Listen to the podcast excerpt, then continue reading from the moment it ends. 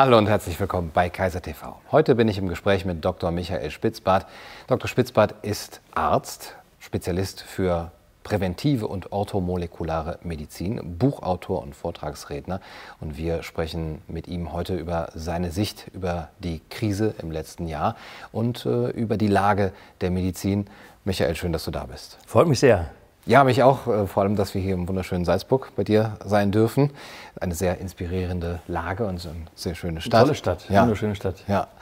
Ähm, du hast einen sehr gut gehenden äh, Social-Media-Auftritt, damit möchte ich äh, beginnen. Und dort ähm, gibst du Meinungen ähm, in die Öffentlichkeit, die von unseren ja, Mainstream-Medien normalerweise eben nicht äh, präsentiert werden und hast damit recht viel Erfolg. Das, du hast einen sehr hohen Zuspruch auf der einen Seite, sehr viele Abonnenten und, und Follower. Und ähm, mein Eindruck war, äh, du, hast, du, nutzt das äh, sehr gut, um eben diese Schiene auch abzubilden, das, was eben nicht, ähm, ja, offensichtlich aus, aus welchen Gründen auch immer, von der Mainstream-Medizin vielleicht oder von den Mainstream-Medien ähm, gebracht werden kann. W wann hast du dich äh, dazu entschieden, diesen Schritt zu gehen, der ja auch immer so ein bisschen gefährlich ist, vielleicht sogar anrüchig? Eigentlich wollte ich nur Gesundheitsinformationen rüberbringen. Vielleicht Sachen, die man nicht so beim Hausarzt sonst hört oder liest oder was man nicht so weiß. Äh, relativ einfache Sachen und damit wollte ich die, die Leute, die Gesundheit interessiert sind, ein bisschen versorgen. Aber dann kam diese Corona-Geschichte und das war für mich wieder so eine Neuauflage, was ich von vorher schon kannte, von der Schweinegrippe, von der Vogelgrippe. Und da dachte ich, jetzt geht das schon wieder los. Und ich habe gehofft, dass, dass sie nicht so zünden können wie damals. Das ist, dann war ein bisschen Rohrkrepierer. Es ist ein bisschen was gegangen, aber nicht so, so wahnsinnig stark. Und ich habe gemerkt, die gleichen Protagonisten sind wieder am Start. Mit den gleichen äh, Stories. Und unheimlich schlimm und ganz böse. Und das Einzige, was helfen kann, ist die Impfung. Das hat der Drosten ja schon ganz, ganz früh gesagt. Und ich habe wirklich gedacht, jetzt geht das schon wieder los. Und ich habe vermutet, ich habe auch einen Dreh, kleinen Dreh gemacht dazu, ich habe vermutet, nach sechs, acht Wochen ist alles wieder vorbei. Mhm. habe mich gründlich getäuscht. Gründlich getäuscht. Ist immer noch nicht vorbei, aber ähm, da bin ich ja immer tiefer reingegangen in diese Materie. Ähm, lese natürlich sehr viel. Ich würde lieber so reagieren wie viele andere Menschen, die ich kenne, die sagen, ich möchte gar nichts mehr hören davon. Ich, ich habe die Nase voll. Aber weil es erstens mein Fachgebiet ist und zweitens so bei mir contre coeur gehen würde, gegen das Herz, äh, das einfach so nur hinzunehmen als, als schweigende Minderheit oder Mehrheit, äh, muss ich mich da, es, morgens unter der Dusche stehe ich schon und dann muss dann, mhm. setze ich mich hin, vor dem ersten Patienten schreibe ich schon meinen Post. Äh, ich muss sehen, dass ich da nicht zu sehr geladen bin, weil ich dann vielleicht mal ein paar Sachen vielleicht zu spitz formuliere. Und ich möchte eigentlich nicht, ich möchte nicht spalten. Ja? Ich möchte nur informieren. Ich möchte die andere Seite auch abbilden. Und ähm, wenn ich dann zum Beispiel nur mal sage, das ist schon fast ein halbes Jahr her, dass die New York Times sagt, dass die PCR-Tests bei Patienten ohne Symptome bei dem hohen CT-Wert in 90 Prozent falsch positiv sind. Dann habe ich sofort äh, von den Faktencheckern die werden, da will ich gelabelt, da wird meine Verbreitung runtergefahren. Dann habe ich ein, ein Verfahren bei der Ärztekammer, ruft irgendeiner an, zeigt mich an, was der da sagt, ist er verantwortungslos. Und da steht New York Times drunter, mhm.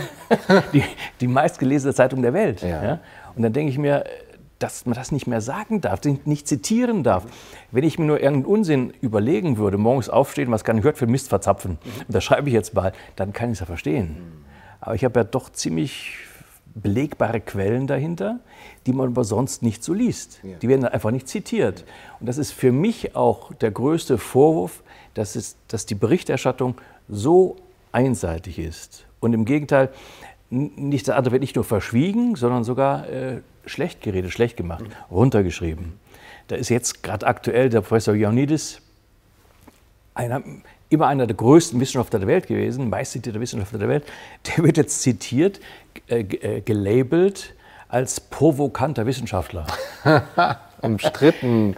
ja, ja, ja, ja. Und das, das wird halt versucht, dann äh, seine Meinung zu, äh, zu unterminieren. Ne? Sein, sein Wort, was eigentlich Donnerhall hätte, seine Worte dann zu entkräften. Und wenn, wenn deutsche Richter in Weimar oder so, oder auch hier in Wien, äh, Verwaltungsgericht Wien, Ähm, da hat ein Richter äh, gesagt, dass die ganzen Maßnahmen nicht fundiert sind. Äh, die Wissenschaft steht nicht dahinter, im Gegensatz, was sonst immer die Medien erzählen. Äh, ist es wissenschaftlich nicht belegt, so einen tiefgreifenden Einschnitt zu machen. Und dann äh, wird dieser Wissenschaftler also dieser Richter, Richter, Entschuldigung, mhm. dieser Richter wird dann bei Fellner Live, also so eine, so eine, Fernsehsendung, sagte der Moderator, das ist ja selbst ein, ein Aluhutträger, dieser Richter. ja. Wird gleich versucht zu diskreditieren, dass, äh, dass, dass sein Urteil alles unglaubwürdig wird. Und ich möchte, ich zitiere natürlich solche, solche Botschaften und jeder kann ja für sich selbst überlegen. Jeder kann ja selbst hinterfragen, wenn er beide, beide Seiten kennt. Kann er sich ein eigenes Bild machen. Ja? Und wenn er sagt, naja, das ist eine wahnsinnige Pandemie und wir müssen alle das und das machen, darf er das ja tun. Und wenn andere Leute sagen, nein, ich würde es lieber nicht machen, es ist so schlimm nicht. Also Inzidenz von 100 heißt nur von 100.000 Leuten. Es ist ja, ein, es ist ja marginal. Ja? So einen da draußen zu treffen, da, da musst du schon eine Rakete beim Feuerwerk hochgehen, dass du den mal triffst wirklich. Ja? Und dann müsste man auch noch sehr lange nebeneinander sitzen und ja. reden oder singen, das tun wir heute nicht, hoffentlich. das darf man ja nicht. um einen wirklich im Vorbeigehen ganz niemand, niemand infizieren. Mhm. Ja. Also das ist meine, meine, mein Beweggrund eigentlich und ich, ich hoffe, dass ich bald wieder meine banalen medizinischen Ratschläge mhm. unter das Volk geben kann. Okay. Ja. Also du, du gehst nicht darin auf und sagst, endlich habe ich jetzt meine Rolle nein, gefunden. Nein, nein, nein. Und wenn nichts passiert, dann schreibe ich auch nichts. Mhm. Also wenn mir nichts einfällt, heute habe ich ein anderes Thema gehabt, äh, weil ich jetzt nicht so unter der Dusche nicht so gebrodelt habe, da muss was raus. Mhm. Dann nehme ich ein anderes Thema, was ich eigentlich gebracht hätte, wenn die ganze Geschichte nicht gewesen wäre. Mhm. Ja. Du hast eben gesagt, damals hat es nicht so gezündet, die Versuche schon mal ja. mit Pandemien. Ja Politik zu machen. Äh, was ist deiner Meinung nach der Grund dafür, dass es jetzt so gut gezündet hat? Also die Medien sind aufgesprungen. Also es war eine, eine eskalierende Berichterstattung und äh, die, die Medien haben die Politik vor sich hergetrieben. Und am Anfang wusste ja niemand, was wirklich ist. Und da haben die auch vollkommen richtig in meinen Augen gehandelt. Lieber zu viel Vorsicht, ja, das haben die alles komplett richtig gemacht. Nur dann kamen halt so die ersten äh, Untersuchungen raus, so schlimm ist es doch nicht. Und, aber dann war die, die Angst schon so tief drin in den Menschen. Auch heute noch, man kann das Fernsehen nicht anmachen, ohne Bilder von einer Intensivstation zu sehen. Die gab es immer schon. Ja? Und natürlich Außenstehende, die nicht im Medizinbetrieb drin sind, für die ist das immer schockierend. Ja? Aber dass das vor fünf, sechs Jahren genauso schockierend war, genauso überfüllt war, wie, wie jetzt. Das sagen sie immer nicht dazu. Also das, die Leute werden weich gekocht durch diese Medien, durch die Bilder. Also die Bilder sagen mehr als tausend Worte. Und wenn die Bilder einmal drin sind, die kriegt man nicht wieder raus. Und unser Unterbewusstsein arbeitet wie eine Suchmaschine. Je öfter ein, ein Wort oder ein Begriff oder Corona oder Bilder wiederholt werden, desto höher steigen sie in der Wertigkeit. Und gab es eine äh, interessante Studie vom Max-Planck-Institut für Bildungsforschung. Die haben bei 6000 Leuten mal gefragt, wie hoch sie ihr, ihr, Risiko einschätzen würden, innerhalb eines Jahres schwer an Corona zu erkranken. Da haben wir, glaube ich, knapp 30 Prozent haben gesagt, äh, hoch. Das Risiko schätzen wir hoch ein, 30 Prozent. Und realistisch wäre vielleicht 0, weniger als 0,3 Prozent gewesen. Also völlig falsch und völlig falsche Informationen und äh, das ist ja auch jetzt keine Verschwörungstheorie. Man weiß ja, dass der, der Herr Spahn und so, dass die ähm, eine Angstagenda gestartet haben. Das ist ein geleaktes Papier, das hat auch Fokus berichtet, hat Spiegel berichtet. Das ist jetzt keine Verschwörungstheorie. Dass wirklich gezielt Angst gestreut werden sollte. Und das finde ich sowas von verantwortungslos, mit der Angst der Menschen zu arbeiten. Ich als Arzt bemühe mich immer, die Angst rauszunehmen aus den Menschen. Weil, äh, weil Zuversicht auch die größte Selbstheilungskraft ist. Und, und also für mich war das das größte Verbrechen der ganzen Geschichte, diese 20 Millionen zu investieren in diese Angstagenda.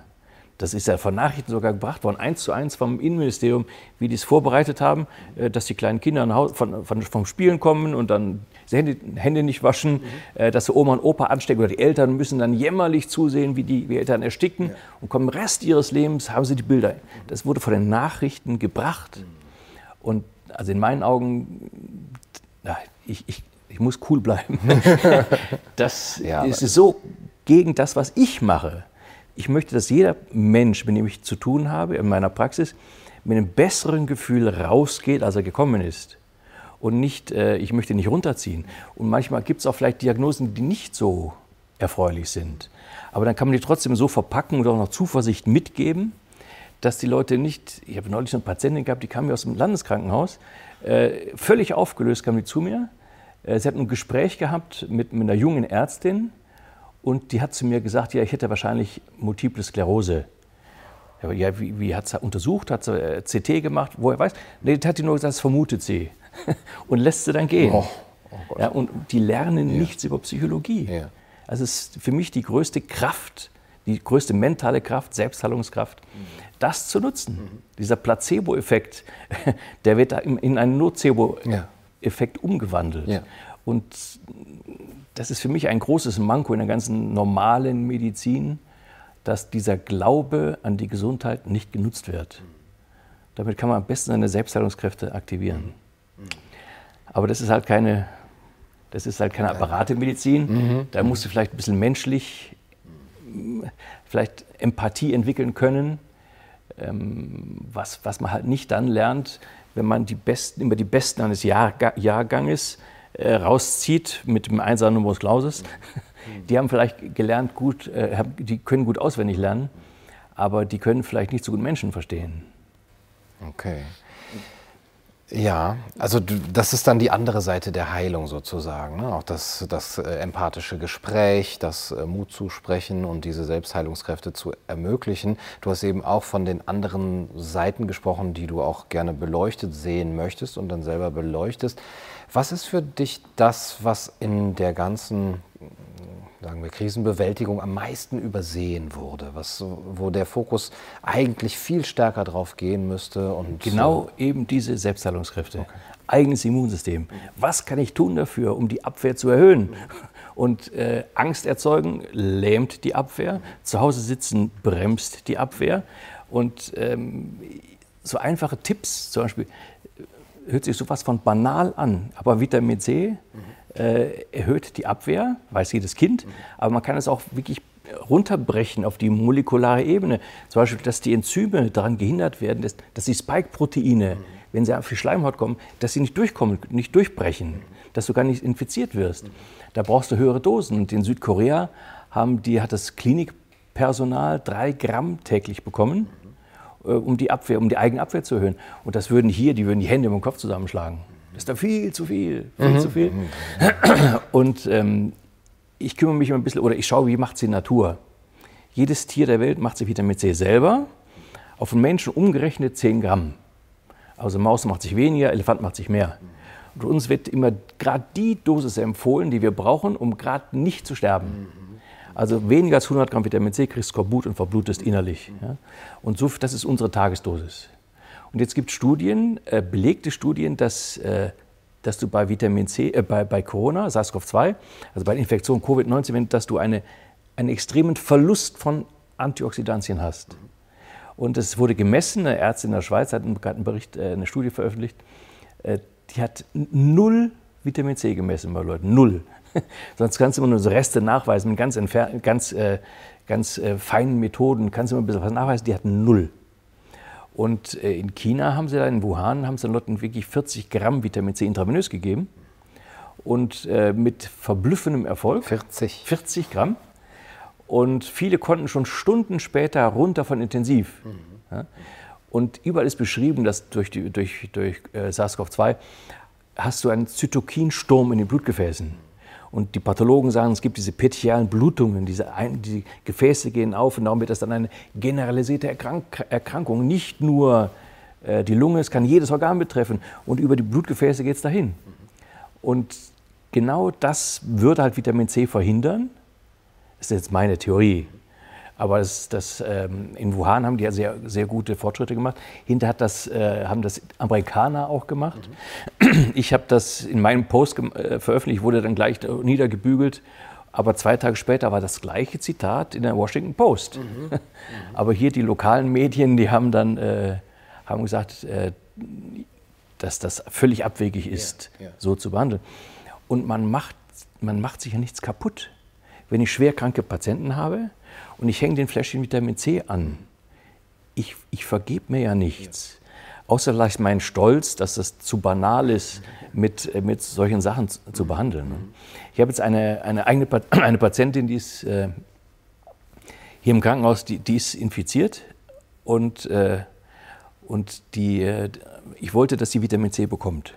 Die liegt auf Intensiv noch und das war ein Kampf, der nur 100 Milligramm äh, zukommen zu lassen.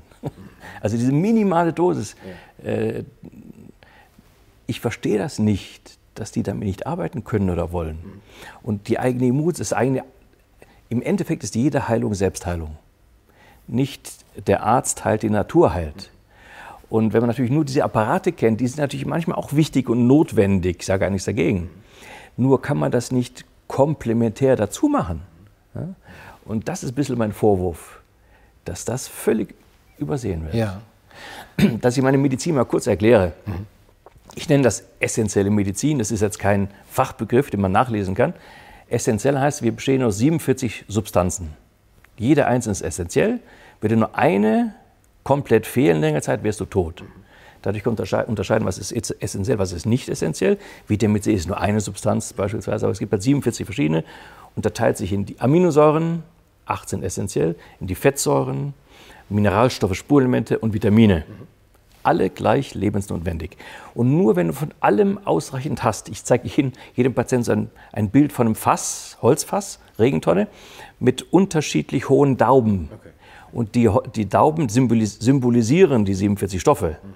Und wenn nur ein Stoff bei 70 Prozent ist, alles bei 70 Prozent. Mhm. Justus von Liebig, Minimumgesetz.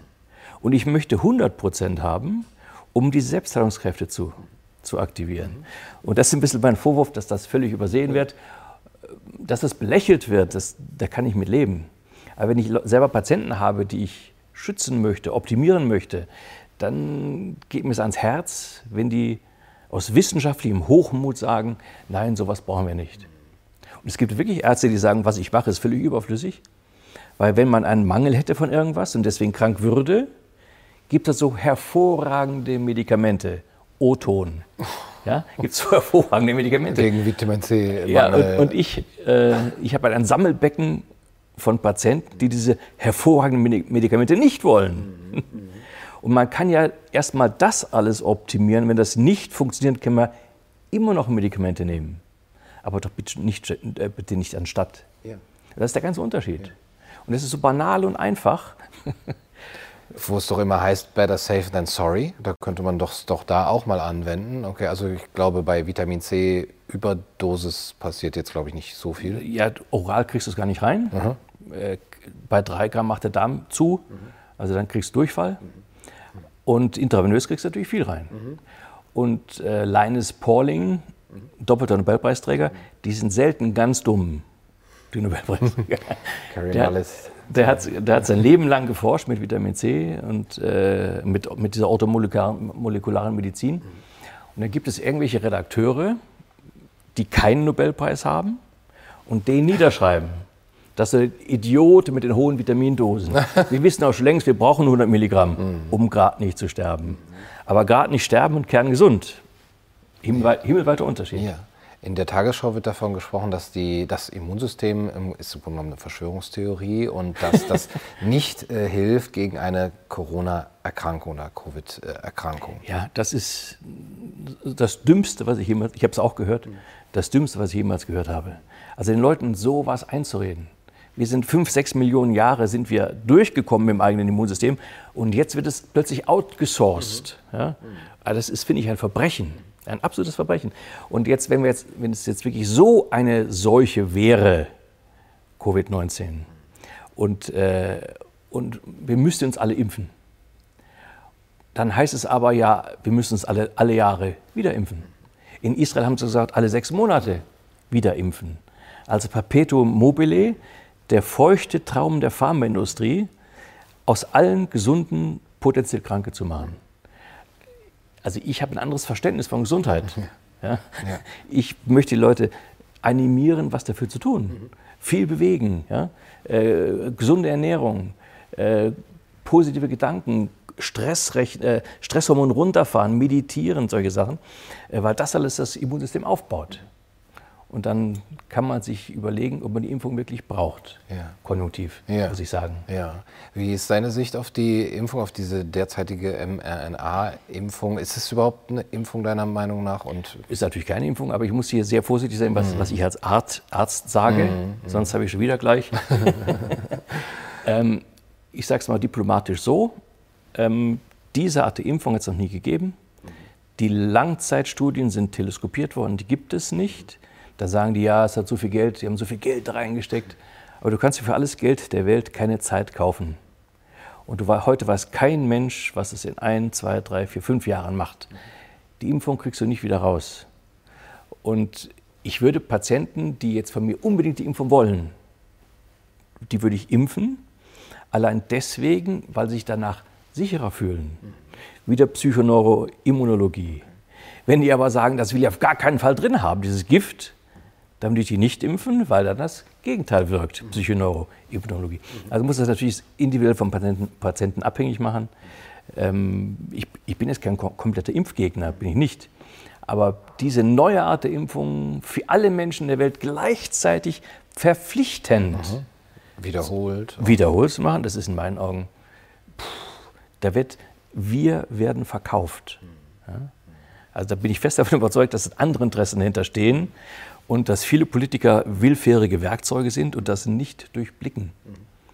Und, und äh, wenn man wenn Profiteure der Angst anschaut, das ist von 2009, nach der Schweinegrippe wurde das ja gedreht, erstaunlich ehrlich von Arte TV, erstaunlich ehrlich und die gleichen Protagonisten. Und eben und denke ich mir, wieso erkennt keiner das Murmeltier? Warum, warum, sieht keiner, dass wir das alle schon mal hatten? Und dass, dass der Drosten, der damals schon so katastrophal daneben gelegen hat, dass der wieder der Einzige, der Einzige ist, der auf den gehört wird. Ja? Also ich, ich verstehe es nicht. Darum denke ich mir, es sind andere Interessen dahinter und es könnte sein, dass sie mit Geld ein bisschen was zu tun haben. Mhm. Verschwörungstheorie. dass äh, Unternehmen Profit machen möchten, ja. Ja, das, es ist ja auch, ist auch legitim. Mhm. Nur wenn die das so fast von schamlos machen, also da, da hört es bei mir, muss ich sagen, hört es bei mir auf. Ja, ja. Ähm, jetzt bist du ähm, Influencer, könnte man sagen, auf der einen Seite sogar noch dazu gekommen. Und äh, du hast eben schon die Journalisten oder die Journalisten erwähnt, die äh, Faktenchecker, die selbst ernannten. Es äh, werden aber auch andere Influencer sozusagen positioniert auf eine, auf die andere Seite, die im Grunde genommen die Sicht der Pharmaindustrie oder der, äh, des Regierungskurses eben wiedergeben sollen. Wie äh, siehst du da so die, die Einflussnahme? Woher kommt das? Und ähm, bekommst du von denen auch ähm, mal ein Gesprächsangebot oder ein, ist da ein, ein gewisser Kontakt? Überhaupt nicht. Also Gesprächs von mir möchte keiner was wissen, mhm. der auf der anderen Seite ist. Der weiß ja, was, was er mir zu, zu hören bekäme. Mhm. Die wollen für mich da, da wirklich nichts wissen. Ähm, ich habe äh, Anfragen vom Fernsehen, von Servus TV, von solchen Medien, die das auch etwas kritisch mal beleuchten. Da habe ich schon, schon Kontakt. Mhm. Aber sonst über, überhaupt nichts. Okay. Überhaupt nicht. Ja. Und vermutest du da ähm, auch ähm, Interessen dahinter, dass eben es solche Influencer gibt, die, die wirklich sehr einseitig. Ach, die äh, gibt es auf jeden Fall. Ja. Die, die kriegen der Bundesverdienstkreuz. die sind natürlich, äh, das, die sind auf dieser Seite, die sind gekauft oder die kriegen Geld, gekauft sie nicht, aber die, die werden wahrscheinlich bezahlt. Mhm äh, jeder, jeder, Journalist wird bezahlt. Mhm. Das ist ein gutes Recht. Ja, ja. Nur, äh, wessen Brot ich esse, das sind mhm. die, die singen. Mhm. Ja. Und die würden wahrscheinlich sich nicht trauen, äh, etwas dagegen zu sagen. Auch, auch viele Künstler. Die, ich kenne so viele, die die, äh, die die Meinung nicht vertreten, denen ihr Geschäft ruiniert wird. Und die trauen sich trotzdem nichts öffentlich zu sagen, weil sie Angst haben, danach nicht mehr gebucht zu werden. Ja? Die Einzige, die ein bisschen den Mund aufmacht, ist Monika Gruber. Mhm aus Bayern. Also ich sage mal die bayerische Philosophin. Mhm. ich finde die Frau finde ich toll, weil ja. die, die redet so wie der Schnabel gewachsen ist. Und die schert sich nicht so viel darum, ob die Leute sie mögen oder nicht. Ja. Die mögen es eh. Ja? Und, äh, und die zitiere ich öfter, an die denke ich immer, wenn ich auf den Berg steige. Mhm. Sie sagt zwar selber, Berge von unten, Kirchen von außen, äh, Wirtshäuser von innen. Aber wenn, ich, wenn, wenn so Probleme sind und man geht auf einen hohen Berg und schaut runter, sieht der, der größte Misthaufen doch ziemlich klein aus. Ja, ja. Also Abstand gewinnen. Ja. Also ist, die Frau hat einfach Hausverstand. Mhm. Und das normal zu sein, ist für mich heutzutage das größte Lob. Also nur normal. Mhm. Nicht, nicht überkandidelt und, und, und äh, einfach gesunder Menschenverstand. Die, die Österreicher sagen Hausverstand. Mhm. Ja? Ein bisschen mitdenken vielleicht, ein bisschen kritisch sein, nicht alles glauben. Mhm. Ja, wo ist das hin? Ne? Ja, also hin? auch bei den äh, Medizinern, ähm, wir haben es schon erwähnt, also du hast ja jetzt, äh, bist ja nicht der Einzige in diesem Fachgebiet, der eben auch nochmal ein anderes äh, Bild von Gesundheit, was Gesundheit insgesamt als so ganzheitlichen Begriff ausmacht. Aber man hört so wenig von den Medizinern, vielleicht von den Hausärzten auch. Ist, dann, ist da so eine schweigende Mehrheit, die also sich aber noch nicht traut? Im stillen Kämmerchen hörst du ganz viel, aber ähm, es wird gedeckelt. Die, die Leute haben Angst um ihre, äh, um, um, ihre Praxis, um, ihren, um, äh, um, ihr, um ihr, berufliches Überleben. Ähm, und Leute, die vielleicht wie ich schon ein paar, paar Jahre länger, länger jung sind, also ein bisschen älter sind, die man vielleicht nicht mehr so viel anhaben kann, die gehen eher mal aus der Deckung raus. In den USA ist es auch so. Also die, die Ärzte im Ruhestand, die kritisieren das System. Wer drin ist, tut das nicht, weil die noch noch härter sind mit Vorgehen gegen, gegen Kritiker. Ja. Okay. Also hast du denn letztendlich die Hoffnung, dass sich da mal, wenn, wenn sich vielleicht eben ein gewisses ein gewisser Widerstand eben auch versammelt, dass man dann doch äh, gemeinsam an die Öffentlichkeit gehen kann und zumindest den Finger dort. Wir bräuchten eine kritische Masse. Mhm. Jetzt haben wir in Österreich gerade einen neuen Gesundheitsminister. Ähm, der ist vollkommen auf der, auf der Schiene Lockdown oder Impfung oder Lockdown und Impfung. Und dann auch, sagt er ganz offen, indirekten Impfzwang. Also elektronische Impfkarte, sagt er ganz offen. Okay. Und äh, kann man, kann man handeln, wenn man es ja, weiß. Ja. Aber ist halt äh, mhm. nicht das, was, wie ich mir es wünschen würde. Mhm. Und wenn andere Ärzte auch nicht gerade so denken, der neue Gesundheitsminister, dann werden sie vielleicht nicht gerade den Kopf aus der Deckung mhm. wagen. Okay, nicht, dass der Rasenmäher kommt. Ja, ja. Und äh, stimmt deiner Meinung nach die Theorie, die ich schon mal so gehört habe, naja, Ärzte verdienen auch oft mal ganz gut, wenn sie mal ein paar Tests mehr machen, wenn sie vielleicht sogar eine Impfung empfehlen und da kann sich auch schon mal so eine Praxis dran gesund stoßen? Ja, also es kann sein, dass, aber das, das ist nicht, nicht maßgeblich. Natürlich verdient man ein bisschen dran, das ist schon, das ist schon gut, aber das ist nichts, wo du sagst, oh, jetzt mache ich Weltreise. Mhm. okay, also das, äh, mhm. es wird, ich glaube, der Kuchen ist relativ gleich, der verteilt wird. Und du musst nur gewichten, mache ich mehr Impfungen, mache ich mehr, mehr mhm. Tests. Mhm. Ja? Und also ich berechne die Tests überhaupt nicht in der Praxis. Weil ich möchte, ich, ich möchte auch mit da nicht, nichts dran verdienen. Mhm. Ja? Also das, ähm, ich kriege es auch sehr günstig. Mhm. Aber das, das ist bei mir so durchlaufender Posten. Mhm. Okay. Die meisten Leute kommen eh schon mit einem Test und, also, und wer möchte, kriegt noch so einen Test mit. Mhm. Lass uns vielleicht noch mehr auch über die positiven äh, Seiten, auch die eigene Macht, die wir haben, über unsere Gesundheit auch zur Verfügung sprechen. Du hast jetzt schon eine Theorie über Vitamin C zum Beispiel aufgestellt und eben diese Selbstheilungskräfte in den Vordergrund gestellt es ist ja oft so, wir gucken so ein bisschen wie das Kaninchen auf die Schlange und sagen, ah, die Politik macht das und das und was kommt jetzt wieder und man lässt sich selber so in diese Angst zurückwerfen.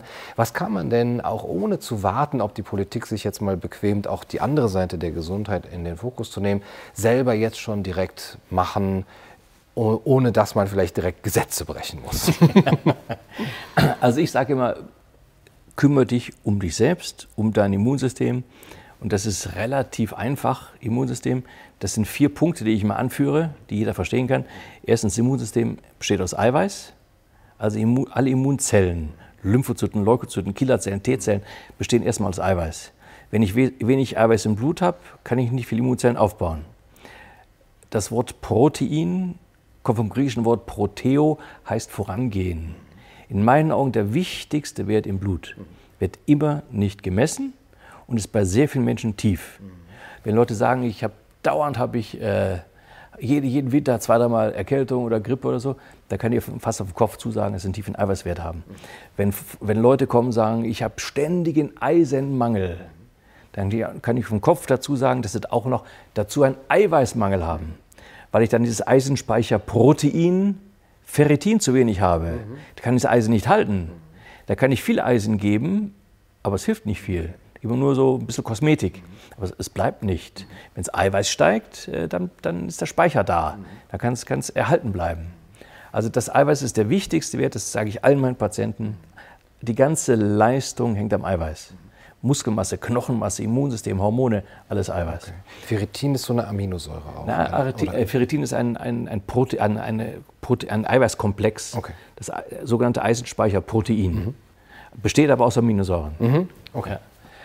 Die Aminosäuren sind die, wie der Lego-Baukasten der Natur. Mhm. Daraus baut der Körper deine Muskeln, deine Knochen, er baut alles aus diesen Aminosäuren. Das ist eine, eine, die Grundsubstanz. Und kann jeder mal messen beim Hausarzt. Und äh, ich will das mit, die mit Einheiten nicht langweilen, kann sich keiner merken, aber man kann sich den Normbereich merken und ich möchte meine Patienten im oberen Normbereich haben. Und die meisten sind im unteren Normbereich. Und die Ursache dafür ist wiederum, dass die sich oft an Kohlenhydraten satt essen und die nicht essentiell sind und deswegen zu wenig vom Essentiellen mitbekommen. Und dann, und dann wenn sie viel Stress haben, verbrennen sie Eiweiß als Energie. Mhm. Normalerweise ist Eiweiß zu wertvoll, um daraus Energie zu machen. Aber im Stressstoff, Stressstoffwechsel zieht der Körper alle Register, Völkerwanderung denkt er, mhm. und verbrennt eigentlich sich selbst. Mhm. Äh, Psychologen sagen Energiekannibalismus. Das geht eine Weile gut, aber nicht ewig. Ja. Wer sollte lieber Fett verbrennen? Das wäre super. wär super. Wie, wie, stehst du zu der Frage nach der äh, ketogenen Ernährung? Ist für mich der Urzustand des Menschen. Mhm. Fünf, sechs Millionen Jahre haben die Leute so gegessen. Manche sagen, ja, das, das kann man nicht überleben uns gäbe es nicht. Ja? Dann sagen viele, das Gehirn braucht doch Zucker. Ja, äh, Ketonkörper sind super Treibstoff fürs Gehirn, besser als der Zucker. Und viele Krankheiten gehen weg, wenn der Zucker fehlt. Auch so psychische Erkrankungen, Schizophrenie, Tourette-Syndrom, Epilepsie, Harvard gibt Studien.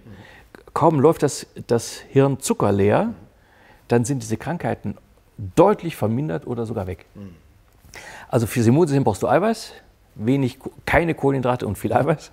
Äh, du brauchst belüftetes Eiweiß. Belüftet? Belüftetes Eiweiß heißt aerobes Training. Ach so, okay. ich dachte, du musst das irgendwie das Essen föhnen. Belüften machst du halt durch, durch, äh, durch viel Bewegung. Mhm. Ähm, es gibt Studien schon von den ersten Schritten weg, kann man messen, wie die Zahl der natürlichen Killerzellen im Blut ansteigt. Also das kriegst du nicht beim Netflix gucken auf der Couch, mhm. sondern das geht nur durch Bewegung, was wir da nicht machen sollen. Mhm. Ja. Aber das wäre eigentlich das, das Perfekte. Äh, Eiweiß hoch, belüftetes Eiweiß, geimpftes Eiweiß. Geimpftes Eiweiß heißt äh, weniger Etepetete. Jedes Kind, was noch kein, was noch kein richtig, richtiges Immunsystem hat, das ist erstmal geschützt passiv von der Mutter und muss sich dann aktiv immunisieren und Kinder machen alles, was sie in die Hand nehmen, führen sie zum Mund. Und damit bauen die Immunsystem auf. Die impfen sich mit diesen Handlungen. Das ist ein Reflex von der Natur. Das muss so sein. Und wenn die Mama kommt, Etepetete und Sakrotan, das sind die anfälligen Kinder hinterher. Oder die Masken jetzt? Also für mich ist das für die Kinder äh, auch so ein großes Verbrechen. Und es gibt Studien, dass, dass Erwachsene Kinder anstecken können. Ich kenne keine Studie, dass Kinder Erwachsene anstecken. Ich kenne keine. Vielleicht übersehe ich mal eine, ich lerne gerne dazu. Aber ich kenne nur diese Richtung.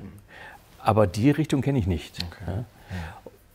Und wenn er gesagt hat, die, die älteren Leute sollen die, die, die, äh, die Kinder nicht, äh, keinen Kontakt zu den Kindern haben. Wenn ein eine, eine Großvater, Großmutter, wenn die ständig ihre Kinder vom Kindergarten abholen, dann impfen die sich jeden Tag neu. Die kriegen die jede Rotzglocke kriegen die mit und die pimpen ihr Immunsystem. Aber wenn die völlig äh, alleine isoliert leben, dann kommt einmal der Enkel, dann kann es schon sein. Ja dass sie Infektionen kriegen. Ja. Also diese ganze Desinfiziererei heutzutage wird ja das kollektive Immunsystem runterfahren. Also ich sage ganz bewusst weniger Etepetete. Also dein eigenes Eiweiß impfen. Okay. Im Restaurant, wenn eine Gabel runterfällt, sage ich, denke an mich, es ist eine geimpfte Gabel. Nimm dir erst recht. Okay. Und der vierte Punkt ist diese Psychoneuroimmunologie, dass die Qualität deiner Gedanken dein Immunsystem in beide Richtungen beeinflussen kann. Also viele, viele gute Gedanken, hoffnungsvolle Gedanken, die stützen und die negativen Gedanken, die bremsen das Immunsystem. Und das würde ich den Leuten sagen, wenn ich Gesundheitsminister wäre. Ich will es nicht sein, auf gar keinen Fall. Aber das würde ich den Leuten sagen, dass äh, die das eigene Immunsystem aufbauen, tut was für euch, ja. um das zu optimieren ja. und nicht warten auf, auf die Schlange. Mhm. Ja, würde ich auch sagen, es gibt so viele auch gut belegte Seiten der Gesundheit, die man tatsächlich eben auch selber, wo man das selber in die Hand nehmen kann. Und wenn man schon einen Gesundheitsminister hat oder Gesundheitsämter und diese ganzen Institutionen, dann wann, warum hört man nichts von ihnen in dieser Richtung? Ganz genau. das ist wirklich mein Vorwurf, dass da vielleicht ganz klein auf einer Seite RKI oder so ganz klein äh, Tipps stehen für die Gesundheit, aber kaum zu, kaum zu finden. ja. Und das, das müsste genauso rausgebracht werden jeden Tag wie die Horrormeldungen. Mhm von den angeblich Neuinfizierten, also von den positiven Tests. Ja. Die da ist es ja auch so, dass diese Zahlen, viele Menschen haben diese Zahlen so parat. Äh, die wissen die Inzidenzwerte von ihrem Kreis äh, auf, den, auf, den, auf die Nachkommastelle genau. Und da, äh, also ich weiß das immer gar nicht und denke, wow, da muss man sich schon stark damit beschäftigen. Sagen dann zum Beispiel, ja, das ist in meiner App, in meiner Corona-Warn-App, mhm. ist immer dann, sehe ich den Inzidenzwert und wie viele Neuinfektionen pro Tag. Und da kann ich mir nicht vorstellen, dass ich irgendwelche positiven Gedanken. Das macht dich, macht dich nicht, nicht gesünder auf gar mhm. keinen Fall. Mhm. Ähm, zwei Sachen würde ich gerne noch, also mal vielleicht so positive Sachen, was mir immer äh, gesagt wird oder einfällt, ist dieser Säurebasenhaushalt. Äh, bei mir ist, ist da, also du hast gesagt, wir sind eher beim Eiweiß in dem unteren Level. Äh, sind wir da auch irgendwie vom pH-Wert des, des Blutes oder so falsch eingestellt?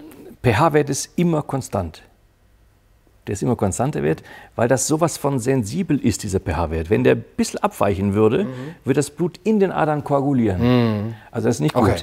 Das, Dann äh, macht dein das, Körper, der Körper gleicht das aus. Dein Körper mhm. muss das abpuffern. Mhm.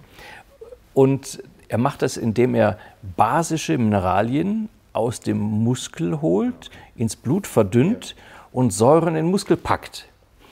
Letzte Woche habe ich ein junges Mädchen gehabt, äh, die, die, die, hat so eine lange Liste gehabt, was hier alles wehtut, Gelenke und die Muskeln und, und, und Spannungskopfschmerz. Also das ist eine irre Latte von, äh, und dann fragt sie am Ende, ob ich ihr helfen kann. Dann habe ich gesagt, ja, äh, ich, ich kann ihr helfen, wenn sie das macht, was ich, was ich ihr sage. Nämlich nur sie selbst kann sich helfen.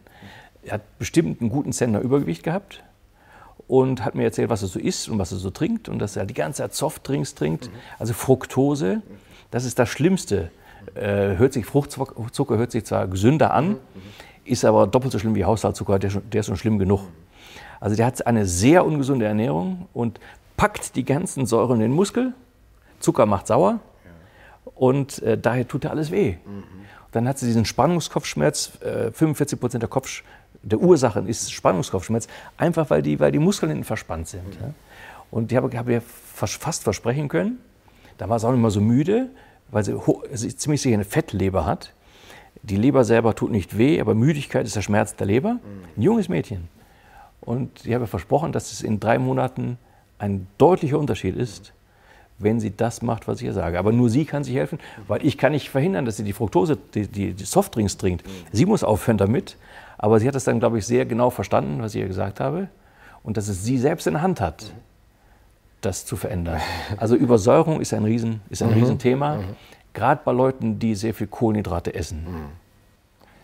Wenn ich jetzt Arzt wäre, würde ich sagen, sowas würde ich doch meinen Patienten gar nicht raten, da verdiene ich doch gar nichts dran, wenn die das alles selber machen können. Ja, ja man darf nicht bei allem denken, was man verdient. Das heißt, mhm. ich versuche jeden Patienten bestmöglich zu behandeln. Und das gesprochene Wort, was bei mir sehr viel ausmacht, das wird sehr wenig honoriert. Mhm. Ja. Ja. Aber anscheinend ist das, ich kann ja keine Werbung machen, wird das so rumgetragen, mhm. dass äh, jetzt kommt Montag, kommt jemand vom, vom, schwedischen Königshaus und so. Ich habe ja dann da nicht, nicht eine Annonce in der Zeitung in Schweden. es spricht sich rum. Spricht sich, es spricht sich rum. Okay. Und äh, ich ich fühle mich natürlich bestätigt, mhm. bin dann stolz. Mhm. Aber wird, jeder natürlich wird gleich behandelt. Ne? Mhm. Ja. Aber wenn das schlecht wäre, was ich mache, mhm. äh, dann, dann wird ja keiner kommen. Ja, genau. Okay. Und eine Frage muss ich natürlich stellen, weil ich auch letztens in der Zeitung gelesen habe, die Vitamin D-Sekte wird immer radikaler. Äh, das war wahrscheinlich auch von irgendwelchen ähm, Faktencheckern, die sagen, ah, Vitamin D, das bringt überhaupt nichts. Äh, aber es gibt jetzt einige, gerade im Internet, die sagen, das sei das, ähm, ja, ein, ein, nicht ein Heilmittel, aber man könnte da noch eben mehr den Fokus drauf, äh, drauf legen. Wie stehst du zu den Vitaminen? Es ist nie immer Hormonen? nur eins. Mhm. Es sind die 47 Substanzen und einer davon ist Vitamin D. Mhm. Und die ist wichtig und die ist deswegen so wichtig bei uns, weil wir in unseren Breiten im Winter alle Vitamin D-Mangel haben. Mhm. Also ich messe das bei meinem Patienten, das ist ein Standardparameter, und ich sehe sofort, wer was einnimmt, wer nichts einnimmt. Also wer nichts einnimmt oder nicht ganz viel Lebertran mhm. oder fetten Fisch und sowas isst, der hat im, im Winter auf jeden Fall ein Defizit von Vitamin D. Und es gibt ein Nord-Süd-Gefälle, auch bei vielen Krankheiten, äh, die, wo man denkt, dass die zusammenhängen mit Vitamin D-Mangel, zum Beispiel äh, Diabetes Typ 1, gibt es in Norwegen häufiger als in, als in Italien, mhm. äh, Sizilien. Äh, auch Multiple Sklerose gibt es ein Nord-Süd-Gefälle. Und da gibt es diesen Professor Coimbra aus Brasilien, der mit abenteuerlich hohen Dosen Vitamin D behandelt. Also da wird jeder Arzt die Hände über den Kopf zusammenschlagen. Und der, seine Theorie ist, dass man, manche Menschen das Vitamin D ähm, sehr schwer verarbeiten sehr, oder, oder, schlechter aufnehmen oder, und des, deswegen ähm, höheren Spiegel brauchen. Und ich habe jetzt gerade ein Seminar gehabt, da war ein Pakistani dabei, so ein Basketball, so ein äh, Badmintonspieler, mhm. dunkelhäutig und der hat weniger Vitamin D gehabt als die anderen. Mhm. Weil durch die dunkle Haut, ja, der braucht mehr Sonne. Mhm. Weil ich, bei mir geht das schnell.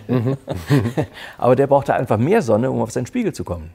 Und von, von, äh, von Oktober bis März, April rate ich jedem in unseren Breiten was einzunehmen. Wenn man nicht nach Südafrika fliegt oder in meinen Augen, also nicht in meinen, wir brauchen es. Mhm.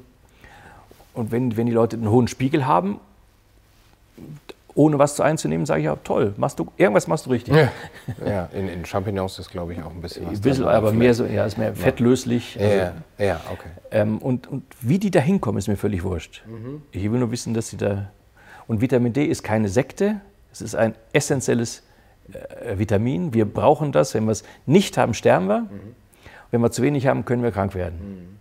Und die Abwehr wird verbessert durch mehr Vitamin D, mhm. C und D. Mhm. Okay, aber da möchte ich doch noch eine letzte Frage dran anschließen. Ist es deiner Meinung nach ähm, nicht essentiell, aus welcher Quelle das kommt? Also ob man jetzt, also empfiehlst du sozusagen Nahrung und Nahrungsergänzungsmittel ungefähr gleich? Also wenn, wenn man es nicht aus der Nahrung machen kann, weil man vielleicht Veganer ist zum Beispiel, ja. ist es... Also das Vitamin D ist ja eigentlich kein Vitamin, es ist ja. ein Hormon. Ja. Das ist ein Hormon. Mhm.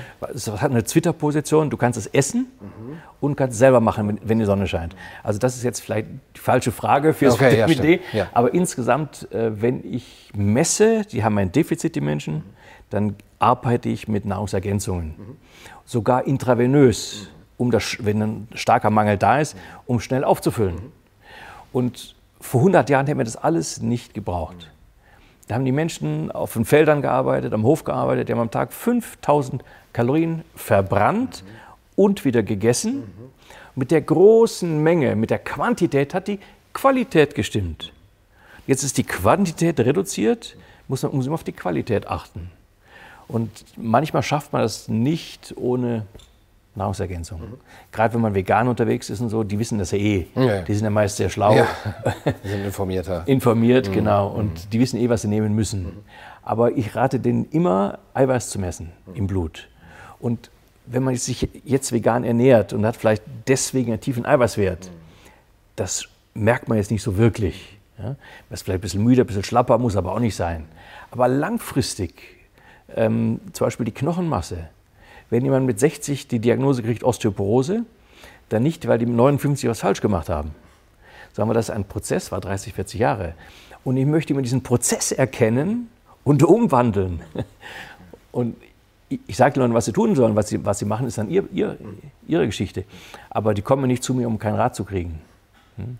Also ist für mich auch, um Osteoporose vorzubeugen, um Alterungsprozessen vorzubeugen, ist immer ein hoher Eiweißspiegel wichtig.